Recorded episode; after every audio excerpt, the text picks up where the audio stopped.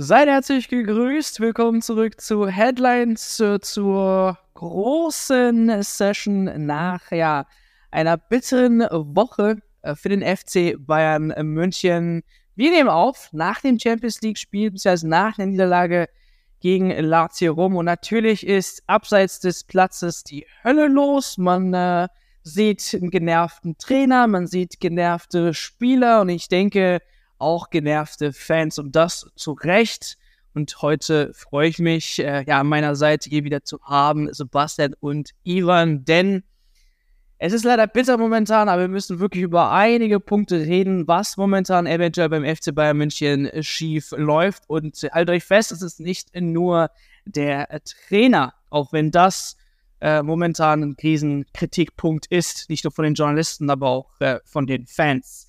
Und ähm, danach würde ich aber mich gerne anschauen, überhaupt die Offensive. Ich meine, der FC Bayern München hat dieses Jahr allen voraus einen ja, Superstar geholt wie Harry Kane.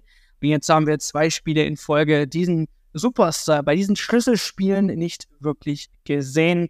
Und äh, zuletzt natürlich die Frage, die sich natürlich auch viele Fans fragen, muss ein Umbruch her. Also wir reden hier nicht vom Trainer, sondern auch vom Kader. Müssen gewisse Spieler gehen, die einfach momentan, ja sage ich mal, nicht das äh, oder die Leistung bringen, die man von ihnen erwartet. Und äh, ich mache mal einen Step zurück, fange mit dem Trainer an.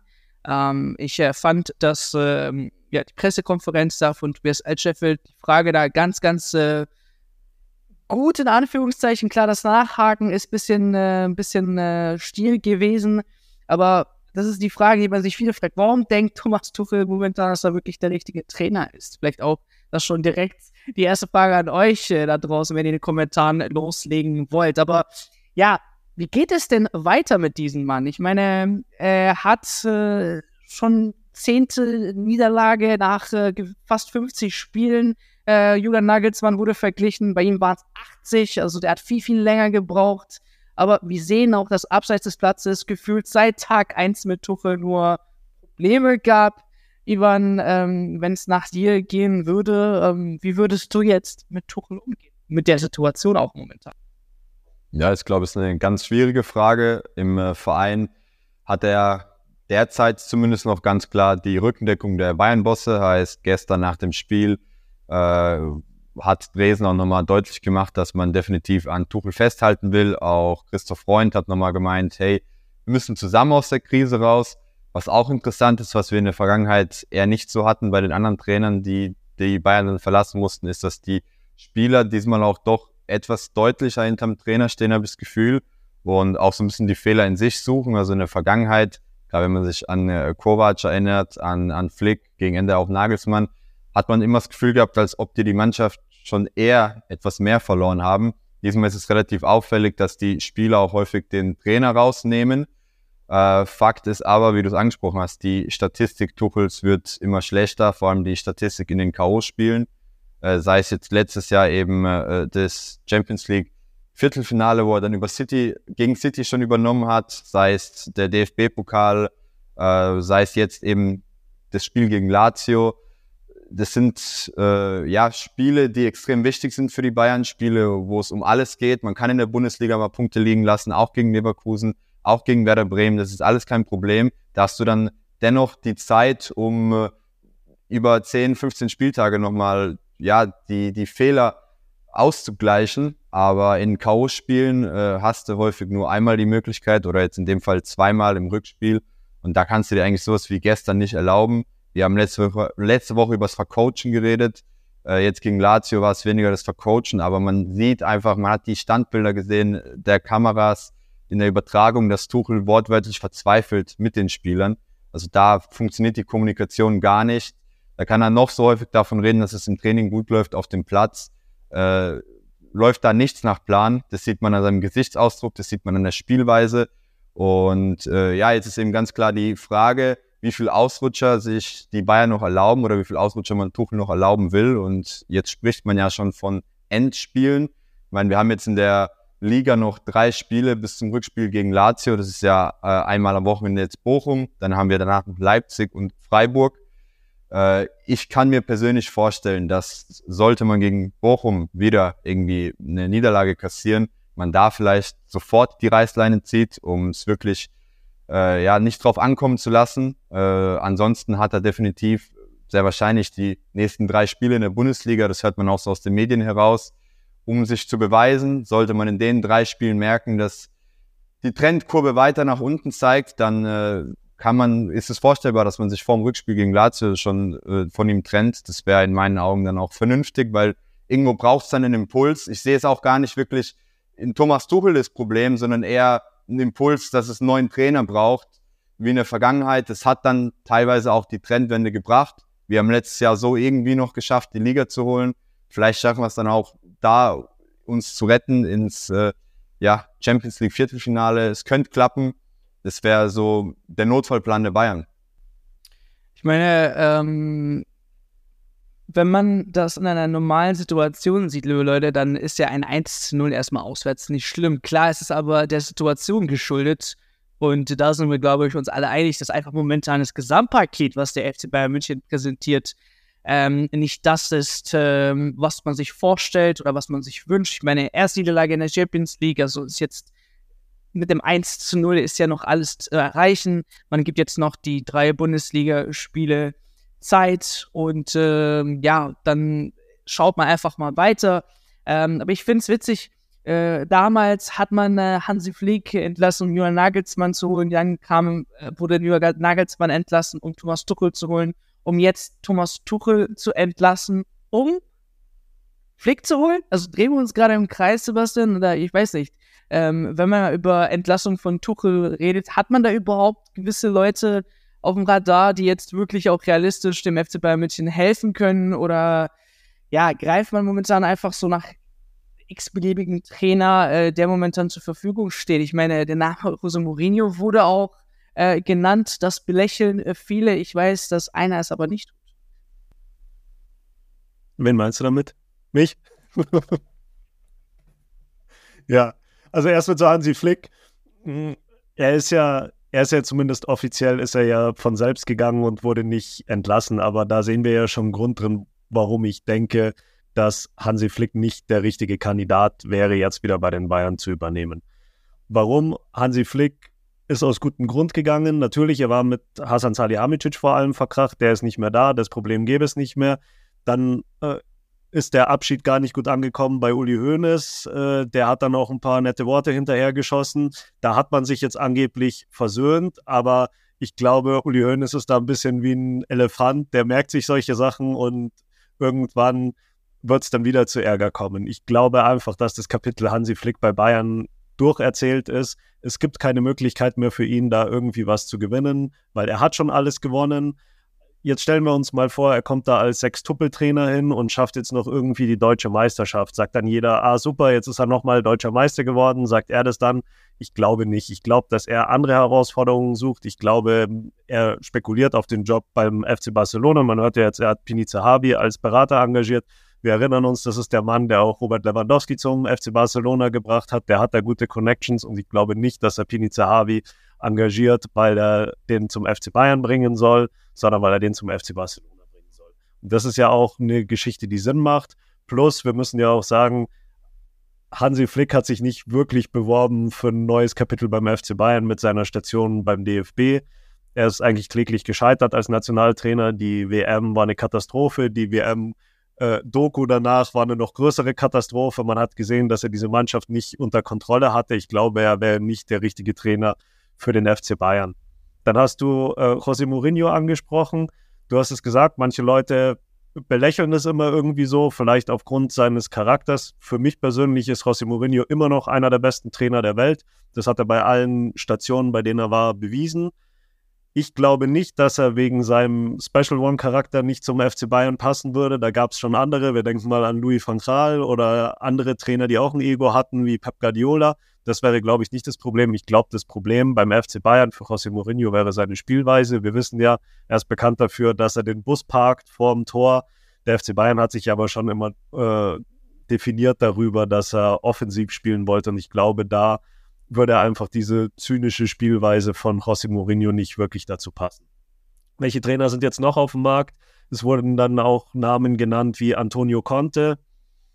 Natürlich ein guter Trainer, aber ich glaube, auch bei äh, Carlo Ancelotti hat man keine guten Erfahrungen gemacht mit dieser italienischen Trainerschule, auch wenn er ein Top-Trainer ist. Das hat ja auch nicht funktioniert, müsste bei Conte nicht genauso sein. Aber ich glaube nicht, dass die Bayern auf einen Trainer wie Conte schauen. Dann habe ich auch Gerüchte gehört, wie Jogi Löw ist für mich auch nicht passend. Ich glaube nicht, dass man sich verbessern würde von Thomas Tuchel zu Jogi Löw. Ich glaube auch nicht, dass er zum FC Bayern passen würde. Und dann gibt es für mich nur noch zwei Kandidaten, die ernsthafte Nachfolgekandidaten für Thomas Tuchel sind. Und ich denke, das sehen auch die Bayern so. Der eine ist Xabi Alonso. Darüber haben wir schon öfter geredet. Er macht einen super Job bei Leverkusen, wird jetzt vielleicht sogar auch Meister, hat den Bayern gezeigt, wie es geht. Und den würde man, glaube ich, nehmen, auch im Sommer.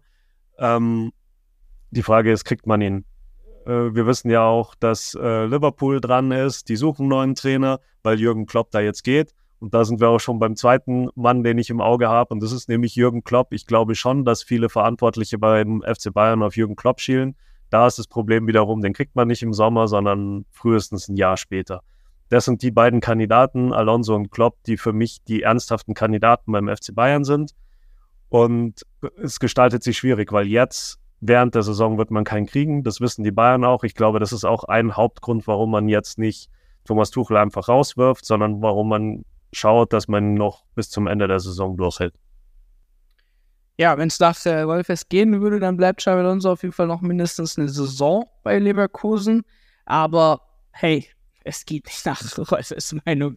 Der Markt ist der Markt. Ähm, und klar, auch wenn es äh, viele momentan als sehr unwahrscheinlich sehen, dass Xabi nach eineinhalb Jahren äh, erfolgreich bei Bayer Leverkusen den Verein verlässt. Wie gesagt, wenn der FC Bayern München, das sagen auch viele Trainer und Spieler, also wenn ein großer Verein kommt, der klopft bei dir an der Tür, du überlegst zweimal, ob du da absagst. Ähm, klar, Optionen wie Liverpool haben wir auch schon besprochen, die interessant sind für den äh, Trainer, ich wollte schon fast Spieler sagen. Ähm, aber wir lassen die Frage offen. Ist, seid ihr der Meinung, dass Thomas Tuchel wirklich momentan ja an, einer, an einem Punkt angekommen ist, wo man eben über eine Trainerentlassung ähm, reden muss? Oder ähm, findet ihr, man kann auf jeden Fall oder muss ihnen äh, noch die Zeit geben, über, über das Champions League-Spiel zu urteilen, ob es dann gegen Lazio zu Hause. Ich meine, es ist wirklich nicht die größte Aufgabe gegen Lazio Rom zu Hause, das Ding nochmal umzudrehen. Ich glaube, das wissen sehr, sehr viele Spieler und das wissen, das weiß auch der Trainer selbst. Klar, man muss einfach nochmal wieder in die Spuren kommen und das haben sie gezeigt, dass es möglich ist. Und das äh, wäre mein zweiter Punkt. Wir müssen natürlich auch über den Kader reden. Angeführt von Lass Spielern mich da noch bitte kurz einhaken, weil ja. du das jetzt gesagt hast, noch das ist was, was mir auf dem Herzen liegt sozusagen, weil man jetzt sagt, naja, man kann das noch schaffen gegen Lazio. Ja, man kann es noch schaffen, es ist nicht unmöglich, wie du sagst, aber das Grundproblem bei dieser Bayern-Mannschaft ist ja, was kommt danach? Selbst wenn man jetzt 2-0, 3-0 gegen Lazio gewinnen sollte und man zieht einen ins Viertelfinale, welche Mannschaft kommt da? Und das ist ja das große Problem, weil ich sehe mit diesen Leistungen, und zwar nicht nur, das war nicht nur ein Ausrutscher, sondern jetzt auch den Leistungen in Leverkusen und jetzt dann in Rom, sehe ich nicht, wie man Mannschaften wie Manchester City, wie Real Madrid schlagen soll. Und ich glaube, das, das ist das große Problem jetzt mal abseits. Man handelt sich irgendwie immer bei den Bayern jetzt im Moment von Spiel zu Spiel und sagt, naja, wir müssen jetzt nur in Bochum gewinnen, dann sind wir wieder dran und dann muss vielleicht nur Leverkusen verlieren und dann müssen wir jetzt halt Lazio Rom schlagen. Aber was kommt dann zwei Wochen später im, im Viertelfinale? Dann wird man ja wieder vor dem gleichen Problem stehen. True. Und deswegen, wie gesagt, gerne eure Meinung dazu, ähm, wie es bei euch aussieht. Auch so zielgespalten oder habt ihr eine klare Meinung? Aber wie gesagt, der Kader muss meiner Meinung nach auch dran äh, glauben. Ähm, allen voran die Superstars, die verpflichtet worden sind, wie zum Beispiel Harry Kane.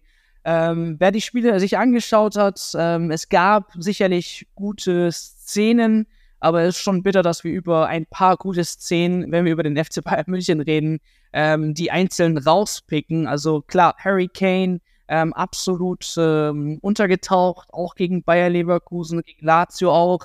Und also von solchen Spielen erwartet man ja eigentlich, dass man genau in solchen äh, kritischen Spielen ähm, ja ihr, ihr, ihr Pensum zeigt, ihr, ihre Qualitäten zeigt, ähm, auch, um auch den Unterschied dann äh, zu machen. Also wie war jetzt deine Meinung zu Harry Kane? Ähm, Sebastian, was, was, hat für dich da ähm, gefehlt in der Offensive, sage ich mal? Ich finde es ziemlich überraschend, wie Harry Kane jetzt aufgetreten ist in diesen zwei Topspielen. Das waren die wichtigsten zwei Spiele der Saison. Erstmal gegen Tabellenführer und dann das erste K.O.-Spiel in der Champions League. Das sind eigentlich die Spiele, wofür man einen 100 Millionen Mann kauft. Und da ist er komplett untergegangen. Ich glaube, es liegt vielleicht auch dran, dass Harry Kane ein bisschen entschlüsselt ist. Wir wissen ja, Harry Kane hatte eine wahnsinnige Torsträhne bis zur Winterpause, hat danach auch noch ein bisschen getroffen. Ich glaube, er hat die Leute in der Bundesliga überrascht, auch die anderen Trainer in der Bundesliga überrascht mit seiner Spielweise teilweise, weil man eben dachte, okay, er wird so sein wie Robert Lewandowski, wartet vorne, bis er einnetzen kann. Und dann hat er ja doch ganz anders gespielt. Also wenn man das im Stadion sieht, ist es wirklich faszinierend teilweise, was für Wege er geht, wie weit er hintergeht, wie er teilweise wie ein Zehner spielt, wie ein Achter spielt, dann wieder wie ein Linksaußen spielt. Und ich glaube, damit hat er manche Mannschaften ausgetrickst oder überrascht vorher, aber halt nicht Xabi Alonso. Also da hat man schon gesehen, dass, dass er da keinen Stich gemacht hat. Und ich glaube, dass langsam die Trainer auch sehen, wie spielt Harry Kane beim FC Bayern und sich darauf einstellen. Ich glaube, er wird wieder zurückkommen. Ich hoffe, er wird wieder zurückkommen. Wir erinnern uns dran, Robert Lewandowski hat man auch oft vorgeworfen, dass er in den großen Champions League-Spielen nicht trifft. Dann macht er wieder drei Tore gegen Abstiegskandidaten. Ich hoffe nicht, dass es bei Harry Kane so ist. Aber es ist jetzt schon was, was aufgefallen ist. Es ist ja nicht nur so, dass er nicht getroffen hat. In diesen beiden Spielen hat er kaum Ballkontakte gehabt, kaum Ballaktionen. Gegen Lazio hat er eine Chance gehabt wo er drüber geschossen hat. Das war in den ersten Minuten und dann hat man wirklich nichts mehr von ihm gesehen. Und das darf eben nicht passieren in diesen großen Spielen, weil dafür hat man ihn geholt, dafür hat man das große Geld gezahlt, nicht für Tore gegen Heidenheim, sondern für Tore in der Champions League. Er hatte jetzt die Chancen. Vielleicht können sich alle Bayern-Fans freuen, wenn er jetzt zwei, drei Dinge einnetzt gegen Lazio und dann ist die Welt wieder gut. Aber das war schon eine Sache, die interessant ist, weil sie bisher nicht so passiert ist, dass Harry Kane wirklich so abgemeldet war über 180 Minuten. Ja, dann äh, vielleicht auch noch ein, äh, ein Spieler, der ein super Duo, das Super Duo wurden sie so genannt. Ähm, Rede ist von Leroy Sané. Ähm, ich habe da auch speziell dieses, dieses, äh, dieses eine Tor von, äh, oder die Reingabe von Grimaldo, wo Stanisic äh, das Ding gemacht hat, ähm, wo man äh, die Unstimmigkeiten auch zwischen den Spielern sieht. Äh, Leroy Sané sollte wirklich eng decken, hat das so, sagen wir mal, auf ja, gute äh, Fußball umgangssprachlich Larifari quasi gemacht und dann kam eine super Hereingabe durch die Beine von Upamecano und dann das Tor und dann hast du auch Goretzka gesehen, der sehr, sehr super wütend war. Upamecano war sehr super wütend. Also ähm, Ivan, was, äh, was ist mit Leroy Sané los? Weil wenn diese zwei nicht funktionieren, funktioniert natürlich nichts beim FC Bayern. Leroy Sané steht sich gerade mit seinem Charakter, mit der Einstellung auf dem Platz definitiv selber im Weg. Das hat man gegen Leverkusen allen vorangesehen, als er da eben seine Kameraden angeschnauzt hat, obwohl er eigentlich Andrich hätte decken müssen. Dann ist ihm sein Mann an ihm vorbeigelaufen, hat da eben den Querpass äh, rübergegeben durch den 16-Meter-Raum an Stanisic und dann fiel eben das 1 zu 0. Und anstatt sich in der Situation wirklich darauf zu konzentrieren, abzuliefern, äh, ja, ist es halt immer wieder seine Sturheit. Das hat man auch gestern immer wieder auf dem Platz gesehen. Er ist sehr bockig und tatsächlich ist es irgendwie ja, ein Mysterium, was man mit ihm hat, seitdem er zu Bayern gewechselt ist. Du hast das Gefühl, dass in der Hinrunde der Leroy Sané spielt, für den man auch über 50 Millionen Euro ausgegeben hat. In der Rückrunde steht dann gefühlt immer der Zwillingsbruder auf dem Platz, der gefühlt nichts mehr auf die Reihe bekommt. Wobei, da muss ich seinen Bruder ja in Schutz nehmen, weil der ist ja bei, glaub, Schalke spielt da noch eigentlich relativ aufstrebendes Talent, will ich nicht zu früh urteilen, aber bei Sané gerade, es ist, wirkt wieder wie ein riesen Missverständnis. Mit der Leistung empfiehlt er sich auch nicht für eine Vertragsverlängerung zu den Bezügen, zu dem Gehalt, was er haben will. Ich meine, wir reden hier von über oder rund 20 Millionen Euro, heißt er will in die Kategorie Topverdiener äh, eintreten, wo gerade eben Kane, Kimmich und Co. unterwegs sind. Und das kannst du mit so einer Leistung nicht abrufen. Du kannst nicht über 15 Spiele was zeigen und danach wieder die komplette Saison abtauchen. Gerade jetzt in der Phase, wo einen die Mannschaft auch braucht. Wenn du so viel Geld verdienen willst, musst du auch als Leader vorhergehen musst versuchen, deine Mannschaft mitzunehmen und eben nicht dadurch aufzufallen, dass du die anderen anschnauzt, sondern dadurch aufzufallen, dass du versuchst, die Spieler zu coachen, gerade auch die jüngeren Spieler. Ich meine, er bildet jetzt gerade das Duo auf den Flügeln mit Jamal Musiala, da muss er versuchen, da in der Offensive äh, alles in den Griff zu bekommen und auch selber irgendwie voranzugehen und seine Mannschaft anzuführen. Äh, er liefert weder die Scorer, er liefert weder die Assists noch groß die Spielsituation, wo er eben seine Jungs in Szene setzt Das hat damit Kane in der ersten äh, Saisonhälfte gut gemacht. Deswegen sind die zwei auch auf unglaublich viel Scorer gekommen. Waren das torreichste Duo Europas, das torgefährlichste Duo Europas. Und man, jetzt haben die beide eine Flaute. Ich glaube, die von Sané äh, hält schon ein bisschen länger als die von Kane. Ich bin mir nicht sicher über wie viele Minuten, aber er hat ja jetzt schon länger nicht getroffen, sehr lange nicht getroffen. Und das erwartet man von dem Spieler von seinem Format.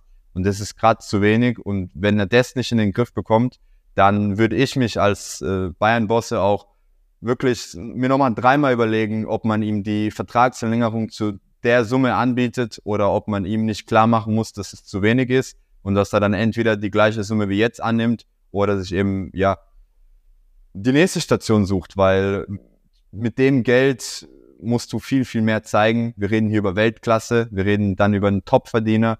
Da muss eigentlich jedes Spiel zumindest ein Scorer oder ein Assist kommen. Ja, ähm, wenn wir auch zum nächsten Thema kommen äh, bezüglich Umbruch, ähm, klar hat man Leroy Sané genannt, man hat Harry Kane genannt, aber da fängt es ja wahrscheinlich nicht an. Ich meine, wir haben über äh, viele Namen geredet, was mich jetzt interessieren würde, ähm, wenn der FC Bayern München, und ich glaube, das hat man einfach äh, wirklich jetzt nötig, dass, dass gewisse Spieler, die einfach nichts mehr, keinen, keinen Beitrag dazu leisten, äh, beim FC Bayern München ähm, den Verein eventuell verlassen sollten. Und ich äh, weiß, dass äh, Sebastian und Ivan, ihr habt da einen Namen. Ähm, Sebastian, wenn wir jetzt mit dir reden, wie gesagt, wenn wir über Umbruch reden, von wem ist denn da die Rede bei dir? Ich bin da in dieser Sache bei Thomas Tuchel. Ich glaube, das große Problem der Bayern ist eigentlich im zentralen Mittelfeld. Man hat es gegen Lazio wieder gesehen. Es gibt teilweise wahnsinnige Lücken. Also ich habe ein paar äh, Bilder aus der Vogelperspektive gesehen, was für, was für Räume da sind. Ich glaube, das Problem ist die Mittelfeldachse zwischen Goretzka und Kimmich. Kimmich halte ich eigentlich für einen sehr guten Spieler, auch von seiner Mentalität her, aber Thomas Tuchel hat es für mich richtig gesehen. Er ist kein richtiger Sechser, er ist eigentlich ein Achter, er will immer vorne was für die Offensive tun und er braucht diesen, diese Absicherung, er braucht die Holding Six. Und das soll halt Leon Goretzka sein, aber der ist es halt überhaupt nicht. Leon Goretzka wäre für mich der erste Streichkandidat im Kader. Ich glaube, um mal reinzukommen, um vielleicht die dritte, der dritte Kandidat zu sein fürs Mittelfeld, ist Konrad Leimer gut genug. Den wird man jetzt auch nicht mehr auf der rechten Seite brauchen. Und bei Leon Goretzka geht es vor allem auch um das Gehalt. Also er ist einer der absoluten Topverdiener, soll rund 17 Millionen kriegen und das Problem ist eben, sein Vertrag läuft noch bis 26 und das muss man einfach so böse sagen. Es wird, Leon Goretzka wird keinen Verein auf der Welt finden, der ihm die nächsten zwei Jahre 17 Millionen Gehalt im Monat bezahlt. Und darum denke ich, dass die Bayern sich auch sehr, sehr schwer tun werden, bei diesem Umbruch Leon Goretzka loszuwerden. Wir haben das auch im letzten Sommer gesehen. Er hat dann immer gesagt, nein, nein, ich will mich hier durchsetzen und äh, ich gebe alles und egal, was die Leute sagen, ich bleibe hier, ich möchte beim FC Bayern bleiben. Und ihr werdet sehen, das wird auch passieren im Sommer, dass Leon Goretzka trotzdem sagen wird, ich möchte mich durchbeißen, weil zur Not wird er sich auch auf die Bank setzen, wenn dann Leute kommen wie ein Palinja oder wie ein Subimendi. Einfach, und man kann es ihm ja nicht verdenken, einfach weil er so ein Gehalt nirgendwo anders bekommen kann. Er hat noch einen Vertrag bis 26, das bedeutet, er ist noch zwei Jahre da und verdient zwei Jahre lang um die 17 Millionen. Und dafür bringt er einfach viel zu wenig. Also Leon Goretzka ist ein großes Problem im Mittelfeld. Er hat gegen Lazio immer nur Pässe zurückgespielt. Er versucht dann ab und zu in so Offensivsituationen zu kommen, aber er ist auch nicht der, der nach hinten mitgeht. Es gibt oft Bilder, wo er so ein bisschen mittrabt, wo er nicht die Wege macht, weil er einfach in der Grundposition schon zu weit vorne ist und dann noch den Weg nach hinten nicht richtig mitmacht. Das ist noch ein bisschen anders, als es bei Kimmich ist. Aber da werden die Bayern schauen müssen oder er wird schauen müssen, weil er wird sehr sicher meiner Meinung nach auf der Bank landen und dann glaube ich eben, dass er sich auch keinen anderen Verein suchen wird und dann muss man schauen, ob man irgendwie eine Lösung findet. Zweiter Kandidat ist für mich Serge Gnabry. Ich glaube, Thomas Tuchel sieht es genauso. Er hat ja letztes Mal schon gewitzelt und hat gesagt, sehr schwer, als er darüber gefragt wurde. Einfach weil Serge Gnabry einfach dieses Jahr überhaupt keine Rolle spielt. Er ist die ganze Zeit verletzt. Er ist auch so ein Punkt wie Leon Goretzka. Er verdient ein sehr, sehr hohes Gehalt für aktuell sehr, sehr wenig Leistung oder überhaupt keine Leistung äh, weil er eben verletzungsbedingt nicht da ist. Und ich glaube, für ihn wird es ganz, ganz eng werden. Wir werden sehen, wie Brian Zaragoza einschlägt. Aber selbst wenn nicht das, dann äh, kann es gut sein, dass die Bayern für die Offensive einen anderen suchen. Und dann wird auch er sich, denke ich, einen neuen Verein suchen müssen, weil das sind jetzt diese Spieler, die zwei Spieler für mich, die lange hier waren, auf die man viel gesetzt hat. Goretzka und Gnabry sollten eigentlich Stars werden in, in dieser Mannschaft und es ist einfach seit längerer Zeit nichts gekommen von den beiden. Ja, ähm, das waren äh, so äh, die zwei von Sebastian Ivan. Äh, ich habe äh, bei dir auch auf der Liste was gehört. Wer, wer ist bei dir so, glaube ich, äh, auf der Abschlussliste? Ja, leider Gottes kannst du die Liste gerade weiterführen. Also es sind nicht nur Goretzka und Gnabry und was auch immer wieder auffällt, es sind auch die Spieler, die schon längere Zeit beim FC Bayern sind. Heißt, wir reden jetzt nicht über die, die erst kürzlich hinzugekommen sind, sondern wirklich die, die, und da schlage ich jetzt vielleicht mal kurz einen Bogen, die zu Kovac-Zeiten schon da waren und seither haben wir ja vier Trainerentlassungen. Kein Trainer hat länger als äh, zwei Saisons überlebt. Im Schnitt haben wir irgendwie eineinhalb Saisons. Bei Tuchel wäre es jetzt nicht mal eine Saison, die er überlebt hat, beziehungsweise ein Jahr und das ist irgendwo auffällig, weil seit Kovac hat sich grundlegend im Kern nicht viel verändert. Es sind teilweise die gleichen Namen auf dem Platz. Hier und da jetzt in der Offensive haben wir keinen Lewandowski mehr, sondern einen Kane. Aber ansonsten sind viele Achsen wie die Mittelfeldachse äh, ähnlich aufgebaut. Wir haben die gleichen Spieler und du hast das Gefühl, dass die Spieler sich in der Bundesliga satt gesehen haben, genug Titel gewonnen haben, keine Lust haben und äh, es gibt auch viele Spieler, die sich einfach nicht zum, zum Verein bekennen wollen. Da haben wir zum Beispiel Alfonso Davis, haben wir auch jetzt schon wochenlang drüber geredet. Der ist zwar jetzt verletzt, äh, hat jetzt die paar Spiele nicht absolviert, aber wenn er wieder zurück ist, dann wird er wahrscheinlich den Anspruch haben, in der Startelf zu spielen. Seine Leistung in den letzten Wochen war jetzt auch nicht berauschend. Dann gibt's aber eben immer wieder im Hintergrund noch die Geräusche mit den Vertragsverhandlungen mit Real Madrid, dem Interesse, dass er da vielleicht auch die Umgebung wechselt, wenn er nicht das Gehalt bekommt, was er sich wünscht, dass er dann die Bayern verlässt. Das wird mir schon mal ein Unsicherheitsfaktor. Und das lastet unter anderem auch auf der Mannschaft, wo ich sagen würde, okay, da muss man eben schauen, äh, dass man da eine Lösung findet. Und ansonsten haben wir auch in der Innenverteidigung, glaube ich, ein Riesenproblem. Du hast drei Top-Innenverteidiger, für die du eine Unmenge an Geld bezahlt hast. Äh, Kim ist jetzt am fristen dazugekommen. Du hast De seit einer Saison, Upamecano schon etwas länger. Alle drei stagnieren irgendwo. Du hast keinen Sicherheitsfaktor, wo du jetzt sagen kannst, das ist ein Spieler, der zumindest gesetzt ist.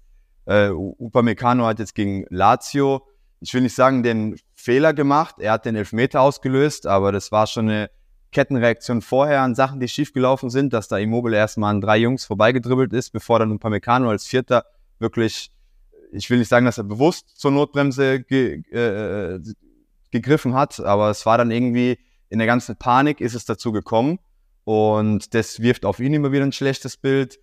Der Licht und Tuchel kommen nicht klar, wobei der Licht auch immer wieder verletzt ist und bei Kim hast du auch nicht das Gefühl, dass da jetzt der beste Innenverteidiger der Serie A zu den Bayern gewechselt ist. Auch alles andere als souverän irgendwie muss man gefühlt jeden Stein einmal umdrehen und äh, schauen, ob das zielführend ist, ob die Spieler sich mit dem Verein identifizieren, ob äh, es überhaupt noch Sinn macht, weiterzumachen. Ich könnte jetzt gerade auf der Rechtsverteidigerposition weitermachen mit Masraoui. Da hat man auch seit Tag 1 das Gefühl, als ob er angekommen ist. Also es ist ein Umbruch, der wirklich sehr tiefgehend sein könnte und da wäre es halt auch wichtig zu wissen, mit welchem Trainer es weitergeht, damit der Trainer dann auch konkret sagen kann, mit welchem Spieler er weiter plant. Weil unter Tuchel hat man eben das Gefühl, dass es ein paar Spieler gibt, mit denen er nicht weitermachen will. Und jetzt wäre es eben die Frage, wenn ein Zweiter kommt, ob er dann die, ob er eben da eine Überschneidung sieht und ebenfalls äh, die gleichen Spieler, mit denen nicht mehr plant, oder ob er ja sich vorstellen kann, die doch noch irgendwie integriert zu bekommen. Ja, speziell äh, Kimmich und äh, Alphonse Davis haben ja Vertrag bis 25, also da könnte sich ja eventuell was machen. Ähm, ja, dass jetzt, glaube ich, sehr, sehr, sehr viele verkauft werden beim FC Bayern. Ich bin mir da nicht ganz so sicher, aber es sind sicherlich auch meiner Meinung nach, äh, stimme ich euch zu, äh, locker vier, fünf Spieler, die auf jeden Fall gehen könnten. Man ähm, muss es ja auch ähm, als Chance sehen. Ich meine, wir reden hier über eine Unmenge von Geld. Wenn genau, wir über Goretzka genau. reden und alles ja. gut läuft, dann reden wir hier über einen mittelstelligen äh, zweistelligen Millionenbetrag, heißt, wenn alles gut läuft, 50, 60 Millionen, da hast du eigentlich auf dem Markt alle Optionen. Auch bei Alfonso Davis, also ist ja kein Spieler, der unverzichtbar ist, Gott sei Dank. Du kannst eigentlich die Summe immer eins zu eins reinvestieren. Und da muss man vielleicht auch einfach mal auf den Tisch schlagen und dann wirklich den Mumm haben, das durchzuziehen. Genau, die Frage ist halt, wer kommt dann, äh, wenn diese Spieler gehen? Äh, es gibt äh, auf jeden Fall, ähm, und das ist ganz wichtig, wenn ihr immer da up to date bleiben wollt, immer im Web www.ftbinsight.de, wo wir auch regelmäßig natürlich äh, euch solche Themen ähm, detaillierter auflisten. Ähm, Sebastian, ich habe äh, eins von dir gelesen. Es sind äh, Namen, die man äh, natürlich im großen ja, Fußballkosmos äh, kennt. Ähm, Theo Hernandez fand ich sehr, sehr interessant auf der Linksverteidigerposition. Ähm, weiß nicht, wie eure Meinung dazu ist. Klar, sehr, sehr teuer, aber ein ja explosiver Spieler, ähm, den der FC Bayern München auf der linken Seite auf jeden Fall benötigen sollte oder würde.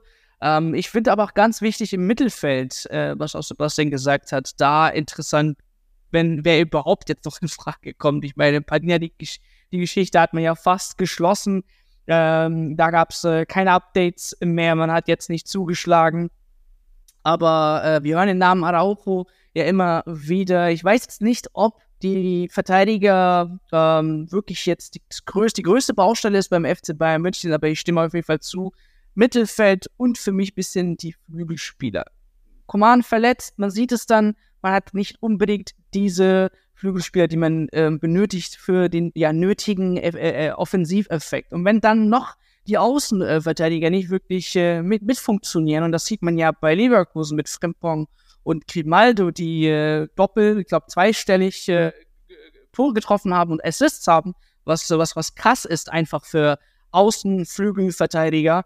Ähm, dann wird es natürlich sehr schwer. Klar, wird's, will man auch, aber da haben wir auch schon letztes Mal berichtet, wie schwer das sein wird. Also es sieht so aus, als ob man da noch ein bisschen Geduld mit sich bringen muss und auch natürlich das nötige Kleingeld, denn all diese Spieler werden nicht äh, günstig. Ähm, und zum Schluss bleibt einfach die Frage an euch zu stellen, wie ihr dann diesen Umbruch seht, äh, mit welchen Spielern vom FC Bayern München, aber natürlich auch auf dem Markt, wen ihr gerne beim Rekordmeister haben wollt. Also auf jeden Fall da eure Meinung gerne in den Kommentaren. Und ansonsten würde ich hier an der Stelle sagen, vielen, vielen Dank fürs Einschalten. Wir halten euch natürlich auf den Stand dann nächste Woche bei einer neuen Woche, äh, bei einer neuen Folge Headlines, wie es dann aussieht mit Trainer und Spieler. Daher unbedingt abonnieren, um immer up to date zu bleiben. Ich bleibe mich bei Sebastian und bei Ivan. Vielen Dank für eure Zeit. Bis zur nächsten Folge. Macht's gut. Servus. Ciao, ciao.